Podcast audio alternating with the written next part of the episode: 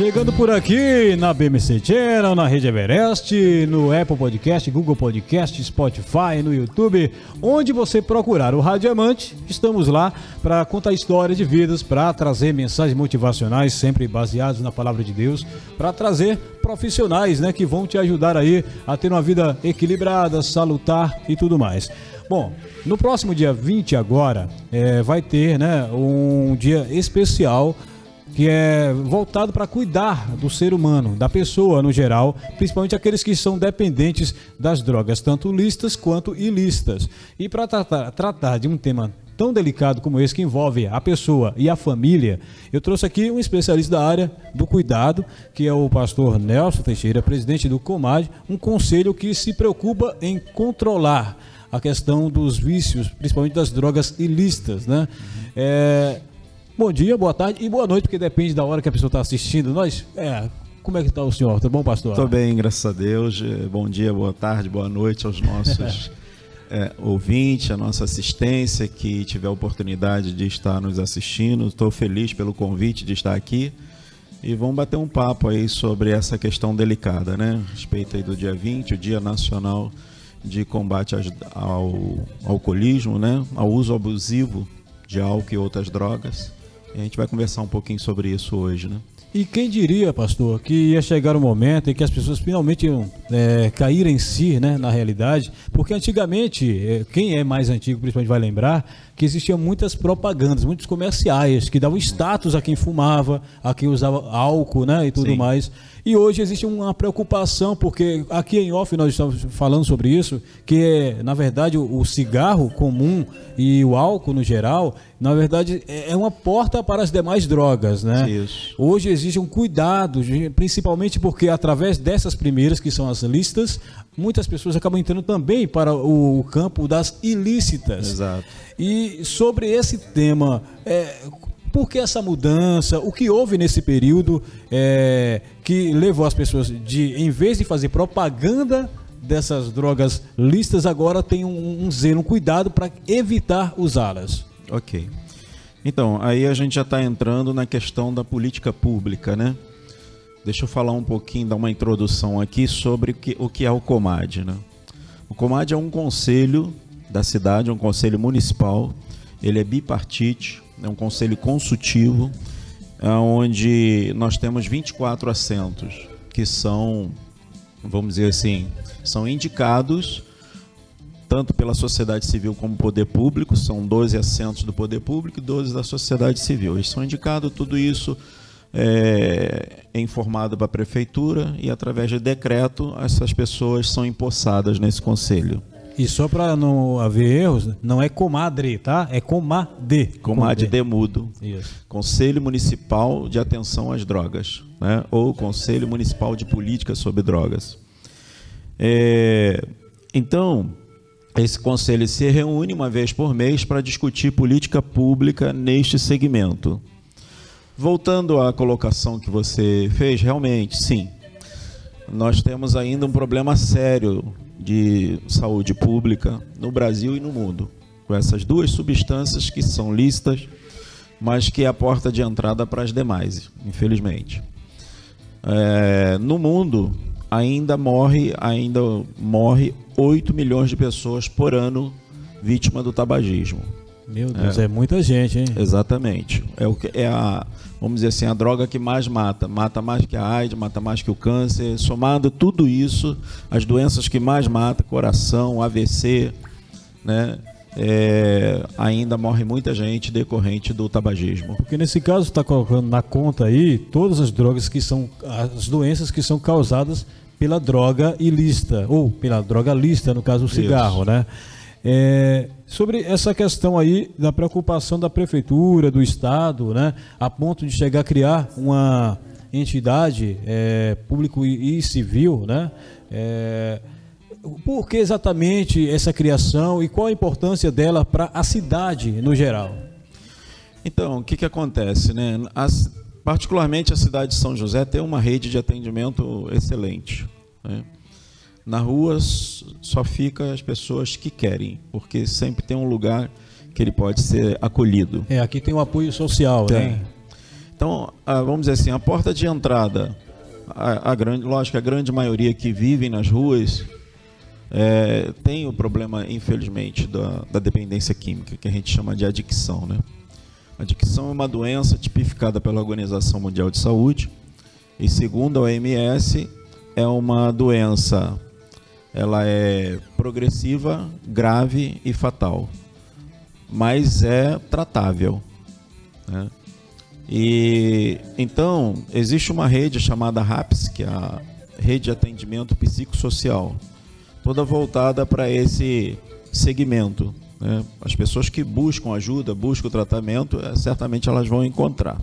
Essa rede é formada pelo poder público, e aí nós temos a porta de entrada UBS, todas as UBSs, temos hospitais, né, leitos psiquiátricos, leitos de saúde mental, a pessoa está por exemplo, numa situação de emergência, no, a questão de uma abstinência, né, um, é, é, alucinações ou coisa do gênero, então ele precisa de uma estabilidade nisso para depois ele dar prosseguimento ao tratamento. Então nós temos esse atendimento.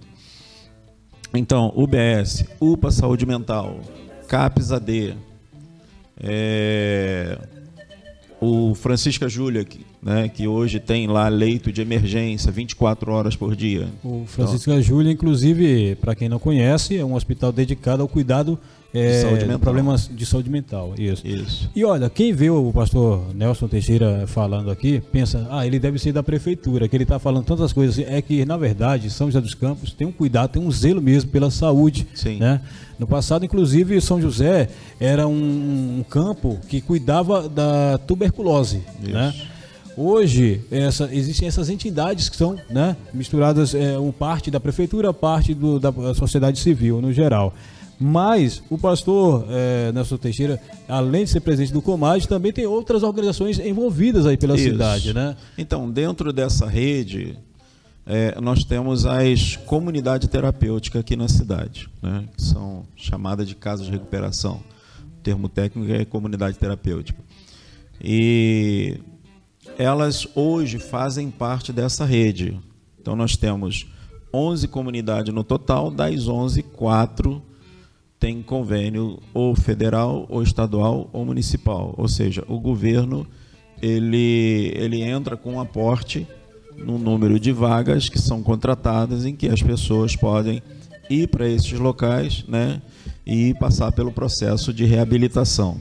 Então, dessas quatro, nós temos aí o, Lar Cristão, Desafio Jovem, uh, Boas Novas. O Lar Cristão os jovens do lar cristão, que estão sempre sendo bem cuidados lá, estão sempre também presentes, inclusive nos cultos, sempre participando Sim. e tudo mais, o que eu acho muito bonito, né? É. A interação deles com a sociedade Sim. é uma forma de reinseri-los na sociedade, uma forma Isso. que eles possam ter uma nova história, né? É. É, eu sou diretor administrativo de uma das casas, que é o Lar Cristão, né?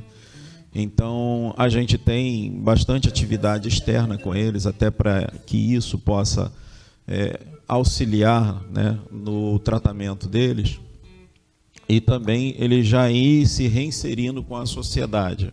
Então a gente faz questão disso. É, eles saem para atendimento médico, né, saem para atendimento da, da questão documental, poupa tempo, sempre com um de nossos carros e, e vai um, um colaborador, né? Bem acompanhado, né? Acompanhado né? de um obreiro da casa para essas atividades. Sai também para reuniões de alcoólicos anônimos, narcóticos anônimos e, e atividades externas também mesmo, né? Parque da cidade, que eles vão de vez em quando, tem um, uma atividade assim fora da instituição. Afinal, então, são filhos de Deus, né? Sim, sim, exatamente. Precisa também de um momento de lazer, né? Exatamente. É, bom, sobre o Dia Nacional de Combate às Drogas e ao Alcoolismo, que é agora próximo dia 20, é, segundo a Organização Mundial de Saúde, considera que a dependência em drogas lícitas ou ilícitas é uma doença. Isso. Então, quem hoje é dependente químico, seja de droga lícita ou ilícita, ele precisa de um tratamento. É por isso que existem já há muito tempo, inclusive, alcoólicos anônimos, né? Isso para a pessoa que já perdeu o controle sobre aquele vício. Uhum. É, aqui fala de algumas drogas, inclusive, né? Fala da maconha que para muitos é visto como uma coisa, ah, é a droga do bem, entre é. aspas. Só que não é bem assim. E eu gostaria não. que o senhor falasse um pouco sobre os malefícios da maconha para quem acha que ainda ela pode fazer bem e que ainda luta para que ela seja liberada é, oficialmente para uso. Aqui eu estou vendo algumas coisas como esquizofrenia, por exemplo, uhum. que é uhum. causada por ela. Então, então o que, que acontece? A maconha tem dois, tem dois componentes, né? Que é o THC e o canabidiol, né? É, o cannabis, a cannabis, ela é, é uma substância que, se trabalhada, ela é até medicamento. Né? Então, por isso que as pessoas confundem. Em compensação, junto com o THC, é altamente é, viciante, ela não, não deixa a pessoa permanecer no seu estado normal, ela atinge o cérebro, ela aquilo que você fuma, né, como ela é fumada, você joga para o seu organismo, através dos hormônios vão ser levadas para a região cerebral e vai chegar num local, no, numa região que é a região do prazer. Todas as drogas têm essa, né, essa função. Que por sinal é o que acaba atraindo as pessoas. Né? Exatamente. Né? Então, assim, é, quem disser que droga, droga é ruim, não é verdade. Porque a sensação, ela é boa, é prazerosa. Na vida, tudo que é ruim, entre aspas, de certa forma, tem algum lado bom. Né? Que nesse caso das drogas é porque traz a, a sensação de prazer, né? Exatamente. Então aí o que, que acontece, né? Qual que é o ciclo natural, normalmente, de uma pessoa que acaba é, se tornando uma dependente química? Segundo a OMS, 6% da população mundial já tem uma predisposição. Né? Então, se ela fizer uso pela primeira vez, ela vai, ela é um forte candidato a permanecer e não sair mais.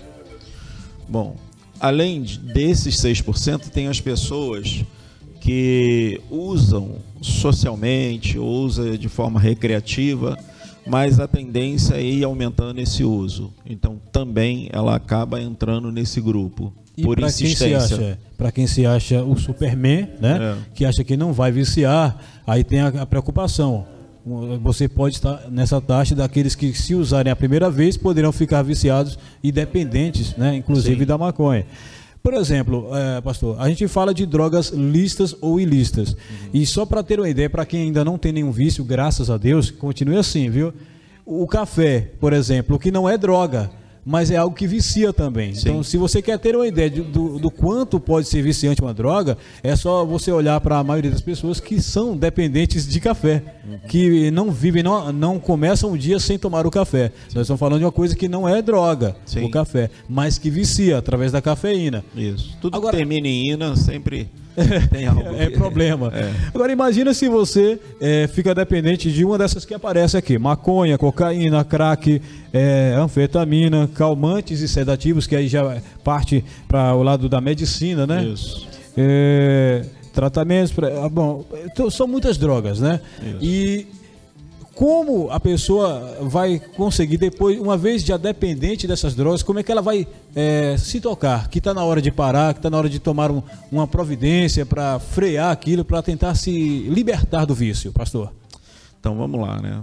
É, vou citar aqui um exemplo assim hipotético, mas que é verdade, né?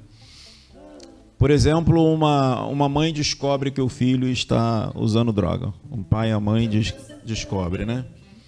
A gente né, não sabe o histórico de vida daquela família, o que que levou aquele, aquela pessoa, né? A grande maioria, infelizmente, ainda, é, mesmo de famílias constituídas, é, na escola, infelizmente, tem sido assim um, uma porta de entrada dessas, desses jovens, né? Ontem mesmo nós internamos lá na instituição um rapaz nessa situação que aprendeu numa escola, uma escola boa, escola particular, mas aprendeu com um amigo. E se tornou um dependente, abandonou o estudo e tinha uma carreira promissora, possivelmente, e agora nós internamos ele com a gente. Bom, talvez ainda tenha, mas só lá para frente acabou, é, né, sim, tendo que abortar não, por enquanto. Ainda não desistiram, né, sonhos não se acaba enquanto se há vida, né? E a gente tem um programa de tratamento bem interessante que a gente trabalha esse programa de vida dentro da instituição, né? É outro detalhe. Mas aí é o seguinte, vamos lá, descobriu. E aí é, se tornou impossível a situação dentro de casa. Ah, o consumo vai aumentando, os pais não dão mais dinheiro, ele começa a tirar as coisas dentro de casa, vai né, na, nas bocas de fumo, nas biqueiras, troca por, por droga e continua usando. O conselho que a gente dá, muitas das vezes, é um conselho doloroso, mas muitas das vezes é o que dá certo. Meu filho, se você quiser essa vida, eu não não me oponho. É decisão sua, mas da porta de casa para fora. Desse jeito você não entra mais aqui em casa. Trocou cadeado, trocou fechadura, e ele vai dormir uma, duas noites, uma semana na rua.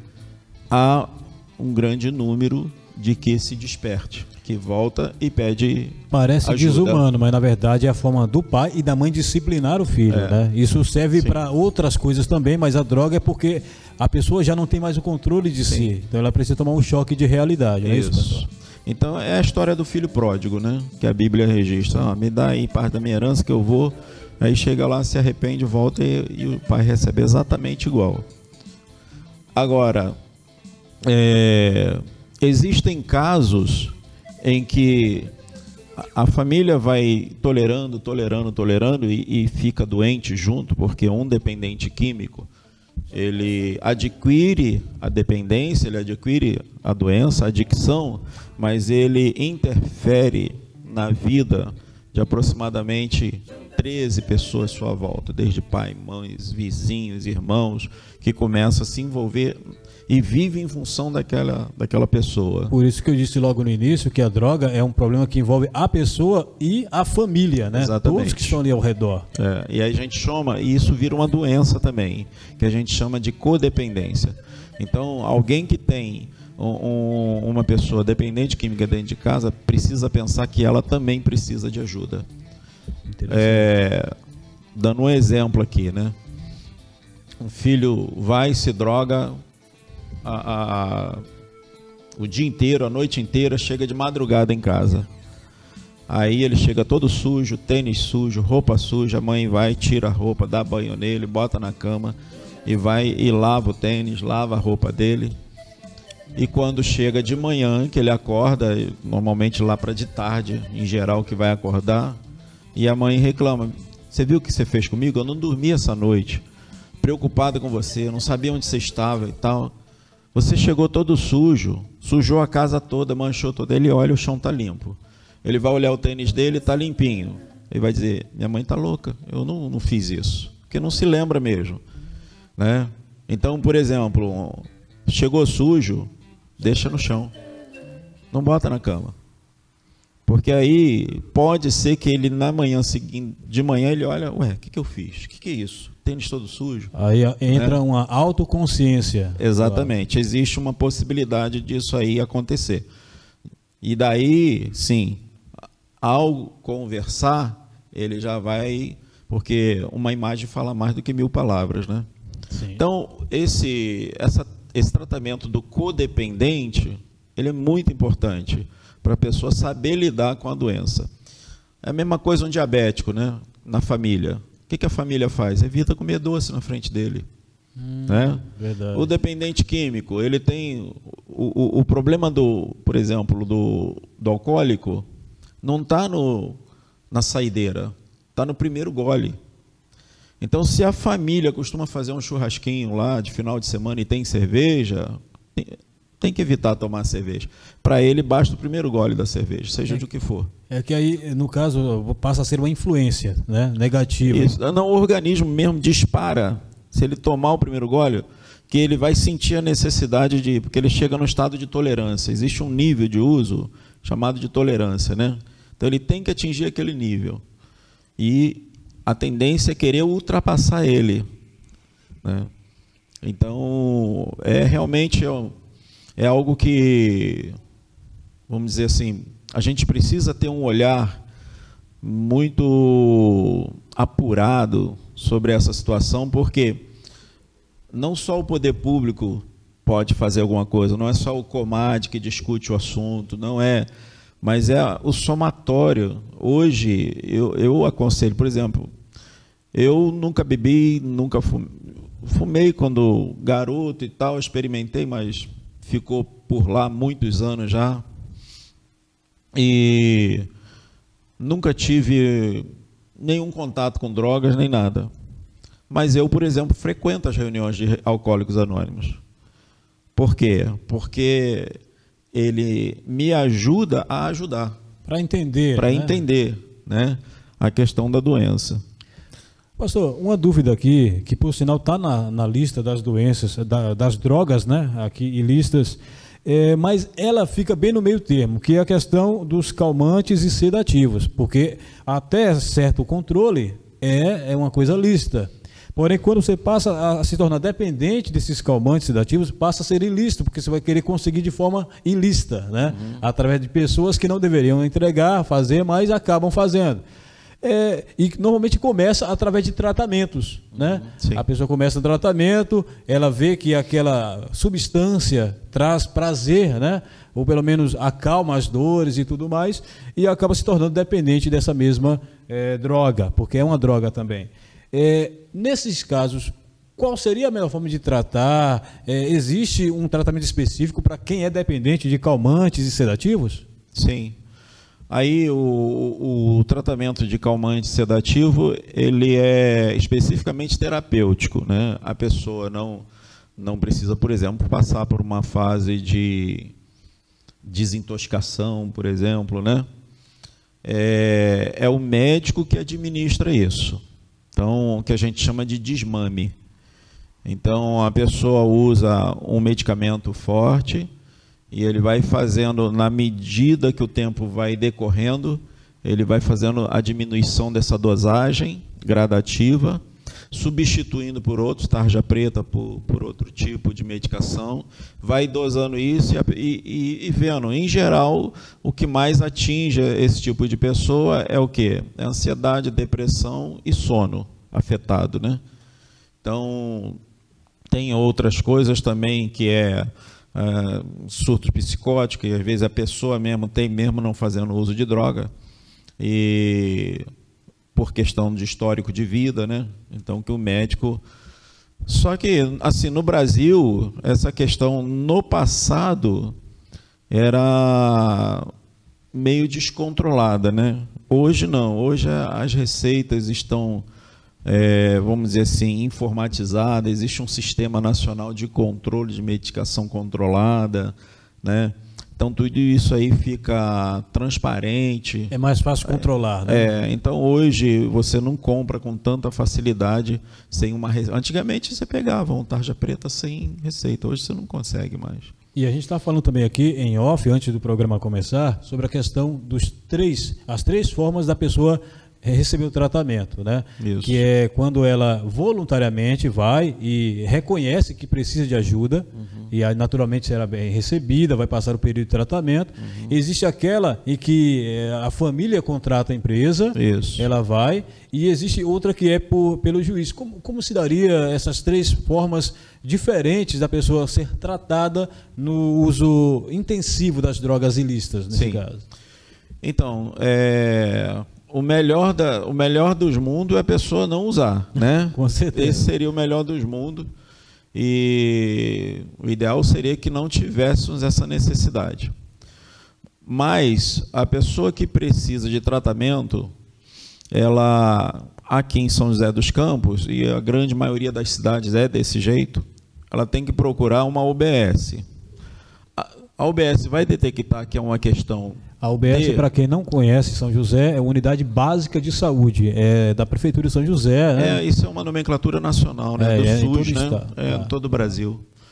Então ela procurou a UBS, que é a porta de entrada. A UBS detectou que é um problema de dependência química em São José, que nas outras cidades também tem, vai encaminhar para o CAPS, CAPS AD, que é o, é o Centro de Atendimento Psicossocial Álcool e Droga. Certo? A cidade que não tem o CAPS AD vai ter o CAPS, que aí no caso atende tanto as demandas é, questão de emocional, de saúde mental, como atende também a questão da dependência química. Então, eles, passando por eles, vão dar o encaminhamento para uma internação. Ok? Então, voltando à questão de São José dos Campos ainda. A pessoa, ela está no uso, mas ela não está em surto. Então, esse é o caminho. Não, ela está em surto. Então, ela está quebrando tudo, ela está drogada. Então, o que, que tem que fazer nesse caso? Liga para o, o 190 ou para o SAMU, pede para que essa pessoa seja levada e vai levar para o hospital aqui, o Francisca Júlia, que funciona pensei, 24 horas, né? Eu pensei que esse aí seria o internamento compulsório, mas na verdade não é. Não, ainda né? não, ainda não é, tá? Ainda não é. é ele está em surto e está dando problema dentro de casa. Depois que ele foi estabilizado, vai ser ofertado para ele a continuidade do tratamento. Né? Ele pode ficar nessa situação durante 90 dias internado, mas vai estar sempre sendo sugerido para ele uma internação voluntária. Tá? Ou seja, de qualquer maneira, o indo para emergência é essa situação, então eu peguei um caso crítico.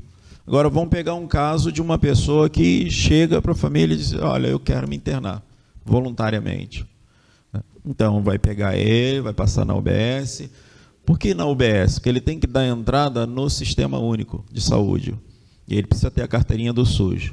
E a UBS vai encaminhar para o CAPS, o CAPS que coordena as, as vagas né, que são conveniadas pelo o poder público com as instituições e vai encaminhar para uma dessas instituições, que em São José são quatro. Que aqui, por exemplo, você mencionou a questão da da, as várias ONGs que tem aqui, onde a prefeitura ela mantém parte né, do valor é, que ali é utilizado pelos. É. dependentes. Né? É, em São José, especificamente, a gente não tem vaga municipal. As vagas municipais que tem em São José é para acolhimento a pop de rua, a população de rua. Não tem para tratamento, para acolhimento, mas visando o restabelecimento da saúde. Esses que são recolhidos e levam para os abrigos, é ofertado para eles também o tratamento. E aqueles que querem, eles saem do sistema de acolhimento e vai para o sistema de tratamento. Certo. certo? É, os convênios que tem em São José ou é estadual ou é federal para tratamento. Tá? Eu falo tratamento também nas comunidades terapêuticas, apesar de que a gente não faz tratamento porque as comunidades terapêuticas elas não são equipamentos de saúde, elas são equipamento social. Uhum. Só que ele já está numa fase em que ele pode conviver ali né, e é, entrar num processo de recuperação. São José tem quatro comunidades terapêuticas com um convênio e oferecem vaga para isso aí, para essa internação. Então existe um programa que é feito dentro da instituição a instituição que mais tem vaga aqui é a Nova Esperança, né, tem em torno de umas 200 e poucas vagas, atende feminino, atende masculino. O Lar Cristão tem 40 somente, e a gente só atende masculino. É... Casa da Bênção de Misericórdia, lembrei agora, também tem vagas lá. E, e o Desafio Jovem, que tem vagas federais, para atendimento também à população. Mas a porta de entrada é uma só. A população precisa saber disso. A porta de entrada é o CAPS AD. Certo. Procura o CAPS AD. Voluntária. Agora vamos falar sobre a segunda, né? Uhum.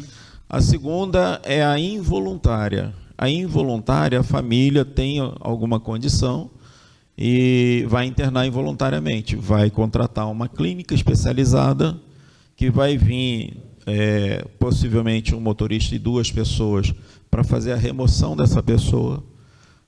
Lógico que eles não usam a força, eles têm um poder de convencimento muito grande, a pessoa acaba indo junto com eles, né? E, e é levado para essa clínica, em geral, é um atendimento de três meses, porque a intenção também é ele sair desse momento e ir continuar voluntariamente. voluntariamente. Então essa é involuntária, ela é paga, então a família certo. paga por isso. Agora existe a internação compulsória. Internação compulsória, normalmente a, a pedido da família, que vai na, no Ministério Público, faz uma denúncia e aí aciona a justiça. Só que a justiça ela só pode tomar uma atitude, o juiz só dá uma, uma determinação se houver um laudo médico, uma indicação médica hum, que precisa de internação. Isso aí normalmente acontece, na minha opinião, quando as outras duas já falharam. Tipo, voluntário e involuntário já não funcionam mais. Aí isso. a família toma uma providência. Em geral, isso aí é questão de agressão. O marido está agredindo em casa, já existe boletim de ocorrência, já existe medida protetiva, né? É, as crianças passando fome, pega tudo dentro de casa e troca é por droga. Caso, é. E aí, tudo isso tem que ter boletim de ocorrência, diversos boletins de ocorrência. É, se tiver medida protetiva, melhor ainda. E aí acontece o seguinte: o grande problema é que uma pessoa como essa, ela nunca vai no médico e ninguém vai conseguir levar ela. E nesse caso tem que pedir ajuda da, da polícia militar. Que aí entra tem que a ligar, judicial, né? É. Aí, é, como que isso acontece, né? Ela deu entrada lá, o juiz vai e determina uma busca. O ideal seria que a própria saúde mental, o CAPS, faça essa busca. Eles podem fazer também. Então a família vai lá no CAPS, diz, olha, é isso, isso, isso está aqui, ó, já tem tudo isso de boletim, já tem essa decisão do juiz e tal, eu quero que faça uma busca lá em casa para trazer meu marido para internação ou meu filho. Aí eles vão ligar para a PM, junto com o bombeiro que vai lá e vai pegar e trazer para o CAPS. O CAPS vai, o médico vai fazer um laudo, e isso vai chegar na mão do juiz, o juiz vai determinar e, e, o município tem 72 horas para Demora cumprir. muito para tomar essa medida toda aí, uma vez que a... envolve pelo menos três poderes aí, né? É, o que que acontece, né? Não demora, é que pessoa, as pessoas não sabem o caminho. E eu acho que agora, com essa conversa aqui, esclareceu um pouco mais. Isso. Né? Então, o caminho é boletim de ocorrência, é, medida protetiva, porque se houver agressão, o próprio delegado já determina. Né? E feito isso, procurar o CAPS. Procurou o CAPS, o CAPS liga para a PM e solicita a remoção. Então, o CAPS é o canal de comunicação para que você possa, voluntário, involuntário ou até compulsoriamente, poder dar o tratamento adequado para a pessoa. É Involuntário isso? não, é particular. Ah, sim. Involuntário não. Ah, Compulsório é que é. aí seria uma empresa privada, no caso. Privada. Certo. É. Bom, a informação é essa. Você agora já sabe o caminho. E nós sabemos que é um problema aí que realmente tem preocupado a muitas pessoas. Ah, as drogas, elas são uma realidade na vida de muitos. Se você não é dependente, você certamente conhece alguém, né, ou tem algum parente que é dependente químico. O dia 20 agora, quais são as ações que serão tomadas? Tem algum, alguma coisa especial é, criada aqui na cidade para é, trazer essas informações para as pessoas? Então, coincidentemente, está em meio né, ao carnaval, a gente está eu já estive na Câmara dando também entrevista, estou com você aqui hoje, né? E normalmente aqui em São José a gente tem poucas ações por parte do Conselho, mas a Secretaria de Saúde não, eles têm uma ação bem efetiva nesse período. Né? É, por quê? Porque nós concentramos as nossas ações de prevenção, de alerta, mas no período de junho, porque junho, dia 26 de junho, é declarado pela ONU desde 1987 como o Dia Mundial de Combate às Drogas, e isso é a nível mundial. Então a gente separou praticamente esse mês inteiro para fazer essas ações. Esse Dia Nacional né, é, de Atenção às Drogas, inclusive até abrindo aqui um parêntese, né, eu ainda não consegui encontrar legislação que decretou esse dia. Já procurei no, no Diário Oficial, já procurei em todo lugar, mas o dia internacional, sim, existe uma proposta, um PL, né, lá em Brasília, que também não foi aprovada, mas a gente já utiliza porque existe uma lei internacional, existe uma lei, uma resolução da ONU, né? Está ligado aos direitos humanos. Os humanos, tudo isso. Então a gente utiliza esse mês e concentra ali todas as nossas ações. As ações que a gente faz em é, no mês de fevereiro, até para ser início de ano, o pessoal ainda não está né, começando as coisas ainda, e vem logo o carnaval. Então é isso mesmo, a gente procura estar tá à disposição da mídia, com entrevistas, com alertas. Né, é o canal o de tema. comunicação com a sociedade. Né? Exatamente. É. E para quem quiser conhecer mais sobre o Comad, é, sobre as demais ONGs né, e tudo mais que estava aqui citado, é, que cuida das pessoas, que promove a educação e até o tratamento dos dependentes químicos. Existe algum canal, algum telefone? Existe. Não, aqui em São José pode ser usado 156. Liga para 156, né? pede as informações, as informações que eu estou passando aqui, eles têm lá também. Se eles não tiverem, eles vão encaminhar para a assessoria. Da assessoria de política sobre drogas, da onde a gente, o conselho está sediado, vai receber essa demanda e vai dar uma devolutiva. 156 é o canal. Para quem de repente percebeu a importância do assunto e, e quer Isso. também ajudar com o tema, sabendo que a prefeitura, o estado, né, e a União uhum. colaboram com parte, mas não com o todo, Sim. né, do valor que é gasto. Você mencionou aqui 2.500 por pessoa, né? É, e a pessoa resolveu ajudar. Eu quero colaborar. Como é que eu faço? Então, é, eu vou dar um exemplo aqui da, da nossa comunidade, né, que é o lar cristão no caso. Nós temos lá um custo mensal de 2.500 a 2.800 por cada acolhido. É né, um tratamento nosso de 180 dias. Nós temos 60 vagas, mais temos 40 conveniada. E dessas 40, nós recebemos R$ 1.500 por vaga. Então, ou seja, não cobre os custos nossos. Né?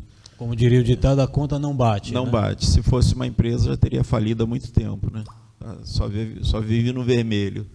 Mas a gente é, entende que nós temos pessoas, vamos dizer assim, abnegadas, né? pessoas que gostam e que querem fazer algo mais. Né? Então a gente recebe doações, recebe, por exemplo, de supermercado, recebemos doações dos Pane, do Extra. Empresas é, mesmo que resolvem colaborar. Isso. Isso aí tem ajuda a gente a diminuir os nossos custos, né? E quais seriam os canais para então, que outras empresas também possam participar? Então, no, no nosso caso, no, no, nosso site tem todos os nossos dados lá qual é o site? É o site é larcristãosp.com.br.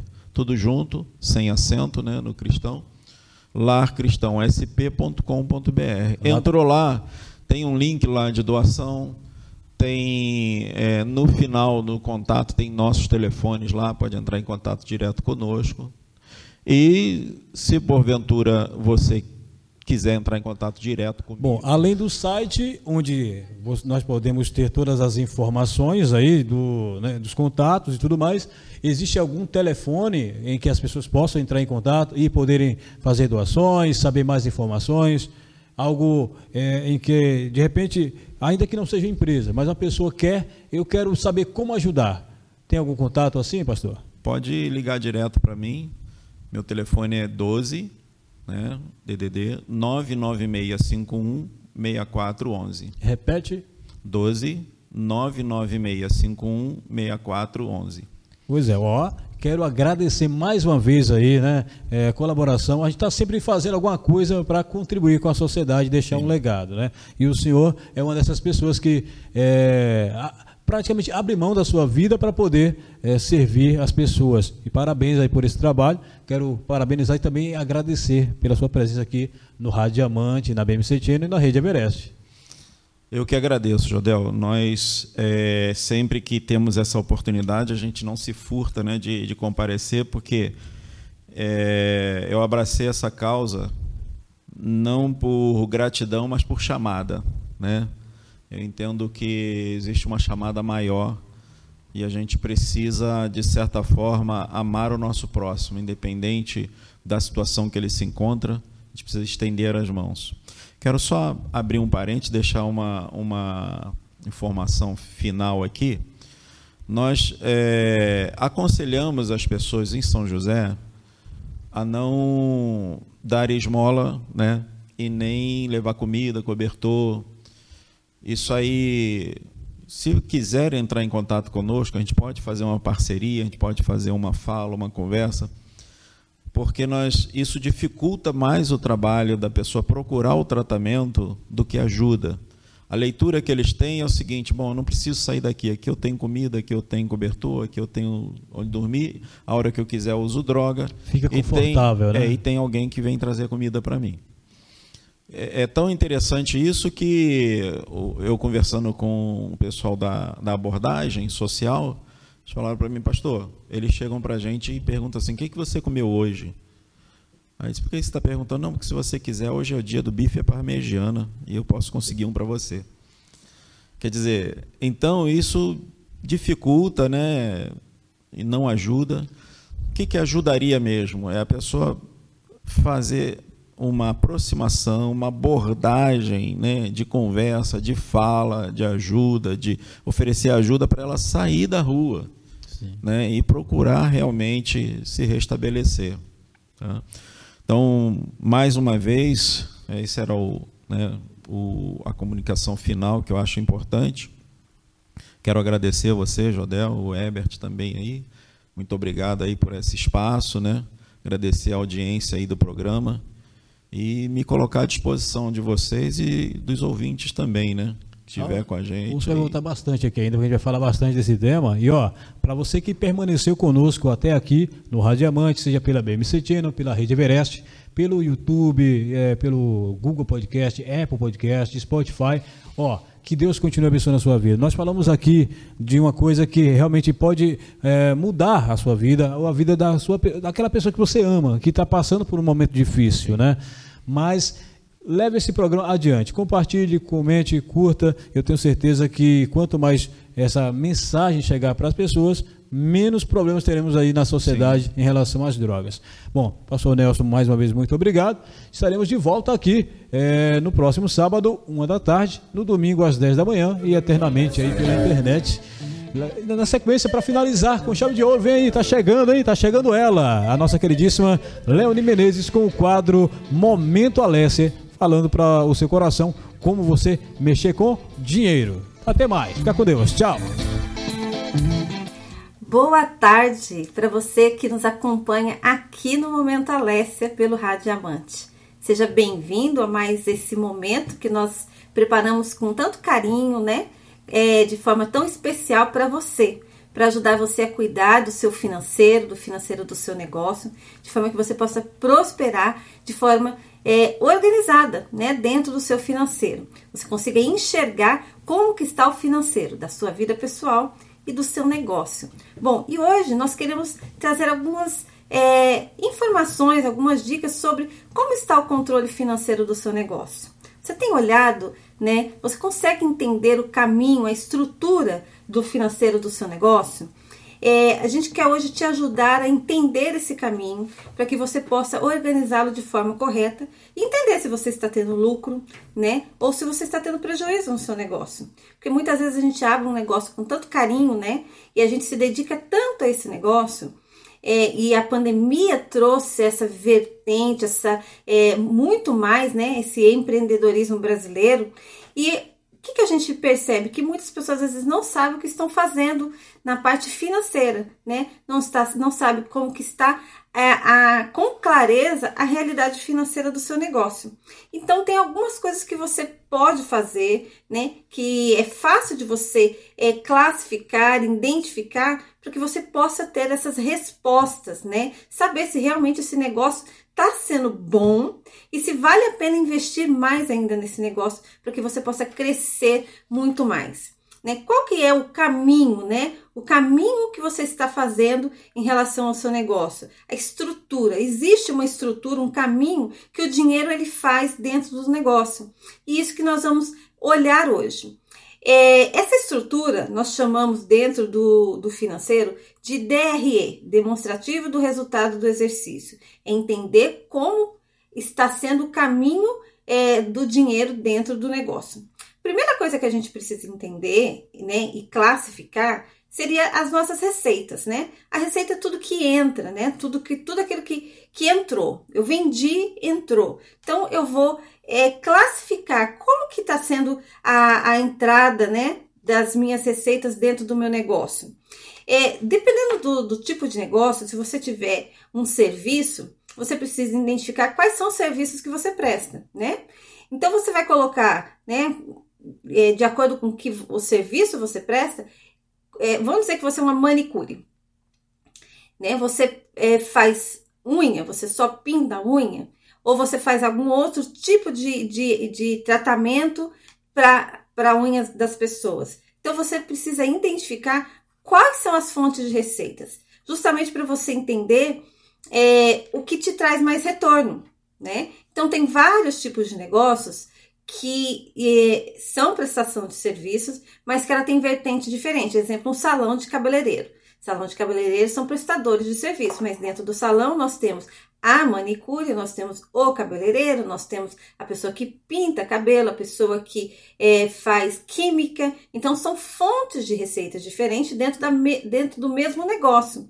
E aí você pode é, classificar como que essas fontes de receita estão vindo. Então, quantos cortes de cabelo eu faço por mês? Quantas tinturas eu faço por mês? Quantas químicas eu faço por mês? Né? Quantos é, é, outros serviços que você pode ter dentro do seu salão? Quantos eu faço? E colocar essa, essas receitas de forma ordenada para você entender qual está trazendo mais receita para dentro do seu negócio. Da mesma forma, se você for um comércio, né? É, se você tiver canais de vendas diferentes, se você tiver um restaurante, é, se você recebe mais no crédito, se você recebe mais no débito, se você é uma pequena indústria, né? Como que é, você classifica as, os seus produtos, os produtos que você mais vende dentro do seu negócio, da sua indústria. Então, Classifique as suas receitas, coloque as receitas de forma organizada para que você entenda quanto que está entrando de receita dentro do seu negócio. O segundo passo é entender quais são os impostos que você está pagando sobre o seu faturamento. Né? Se você é um MEI, você vai pagar um valor fixo mensal. Mas se você é um ME ou se você tem uma outra categoria de é, é, tributária, você identificar como que você está pagando os seus impostos sobre o seu faturamento, sobre suas receitas. E coloque isso na linha abaixo. Logo abaixo, quanto que eu estou pagando de imposto relacionado àquilo que está entrando dentro do meu negócio. Não deixe de pagar os seus impostos, não deixe de mandar a documentação para o seu contador e de pagar os seus impostos todos em dia.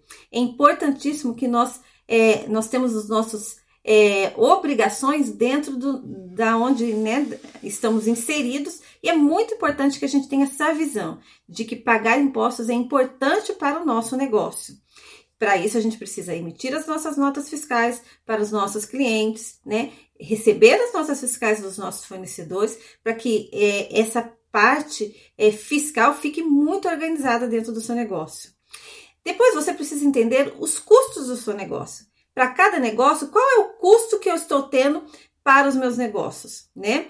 É, se você tem uma indústria, como que está sendo o custo com os meus insumos, né? É, a minha matéria-prima, é, o salário de produção, é, aluguel, água, luz, o que está envolvido com os custos daquele negócio especificamente. Se você é um comércio, né, é como que está sendo os custos com seus fornecedores, para que você possa desenvolver mais fornecedores, ter mais poder de negociação, encontrar produtos né, similares, iguais, da mesma qualidade, com valores menor, ou seja, busque entender quais estão sendo os custos de insumos ou de fornecedores, é, para que você possa é, entender os custos diretamente ligados ao seu negócio. Outra coisa importante é você entender quais são as despesas operacionais com o seu negócio. As despesas fixas, aquela que você tem que pagar todo mês, independente de você vender ou não vender. Exemplo, salário fixo. Né? Se você tem lá no seu salão de cabeleireiro aquela recepcionista que está lá atendendo e agendando todos a, a, a, os clientes que estão entrando dentro do seu negócio. Ela tem um salário fixo, transporte, a alimentação das pessoas que você é, é, é, tem como colaborador, né? A, o contador, se você paga contador, as taxas de, de maquininha de cartão, né? Sistema, se você precisa de algum sistema para controlar o seu negócio, se você precisa pagar limpeza dentro do seu negócio, ou alguém que limpe, o salário de, de alguém que está fazendo a limpeza. Então, são várias coisas é, que envolvem as despesas né, operacionais do seu negócio, né? Despesas com RH, despesas administrativas e as despesas com vendas. Então, é logística, frete, combustível, o marketing do seu negócio, é, mídia, se você é, anuncia na, na internet. Então, todas essas despesas operacionais, essas despesas fixas, são importantes você ter elas, porque elas você vai ter elas todo mês, independente de você vender ou não vender. Então, se você tem um aluguel lá do seu salão, independente de você atender um cliente, 10 clientes ou mil clientes, você vai pagar aquele aluguel. Então, você precisa ter em mente todas as suas despesas operacionais, né? Todas as suas despesas fixas do seu negócio. Você precisa também entender quais são as despesas financeiras, né? Despesas é, com custos que você paga que às vezes com juros, né? Por atraso, juros porque pagou alguma coisa que fora do prazo. Então entenda essas despesas de forma separada, porque elas não fazem parte do negócio, elas não têm nenhuma relação com o negócio em, em si, mas também podem acontecer essas despesas financeiras dentro do seu negócio. Também é importante você entender é, os seus, os, esse resultado, né? Qual é esse resultado dessa conta? Quanto que eu estou vendendo, quanto que eu estou pagando de impostos, quanto que está sendo os meus custos, quanto que está sendo as minhas despesas operacionais, as minhas despesas financeiras, para eu entender qual é o resultado que eu estou tendo. Para aí sim eu ver se eu tenho algum investimento para fazer dentro da minha estrutura, se eu preciso comprar algum equipamento, algum material, se eu preciso fazer algum tipo de reforma dentro dessa minha estrutura e também contabilizar isso para que eu possa entender qual é o meu resultado dentro desse negócio, né? O meu lucro, saber se eu estou tendo lucro ou não. Depois que eu entendo todos esses custos e despesas, eu consigo entender que o que sobra é o meu lucro. Não deixando de esquecer que o seu prolabore, o seu salário, também está dentro das suas despesas. Então, o seu salário ele não vem do lucro, mas o seu salário ele vem das suas despesas. Então, o seu salário, o seu prolabore também deve estar dentro das despesas do seu negócio. Afinal de contas, você precisa pagar você todos os meses para trabalhar dentro do seu negócio. E esse lucro, né, é aí que a gente tem que definir o que nós vamos fazer com esse lucro da empresa. Nós vamos reinvestir dentro do negócio, nós vamos distribuir entre os sócios, né? É, ou seja, retornar para dentro do, do, do, meu investimento inicial do negócio. Então, é, essa estrutura, esse caminho do dinheiro, é muito importante que você consiga é, traçá-lo dentro do seu negócio para que você possa ter clareza do seu lucro líquido real. Então, recapitulando, entender quais são as suas receitas, né, de acordo com o negócio que você tem. Quais são os impostos que você está pagando de acordo com a, o seu faturamento? Quais são os seus custos, os custos do seu negócio? Na maioria das vezes, eles são variáveis, ou seja, quanto mais você é, vende, mais você vai pagar, né?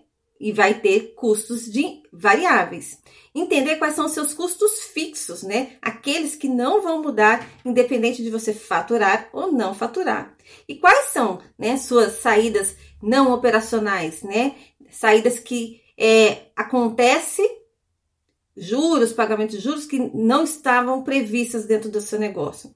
E aí você pode entender, né, quando que você pode fazer seus investimentos e quais são o, o lucro real, o lucro líquido que você tem do seu negócio.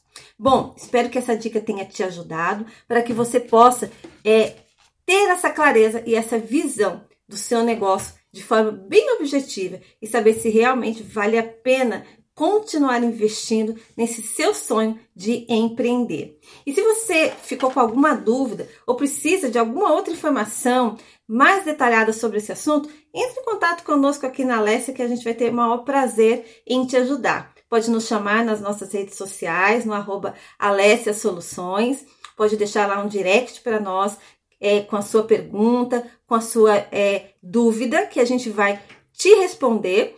Ou então entre em contato conosco pelo WhatsApp no 12 98144 5551, que nós também vamos te ajudar através desse telefone. 12 98144 5551. Gratidão por você estar conosco até aqui e aqui na Alessia nós não falamos só sobre dinheiro, nós falamos também sobre os seus sonhos e sobre a sua vida.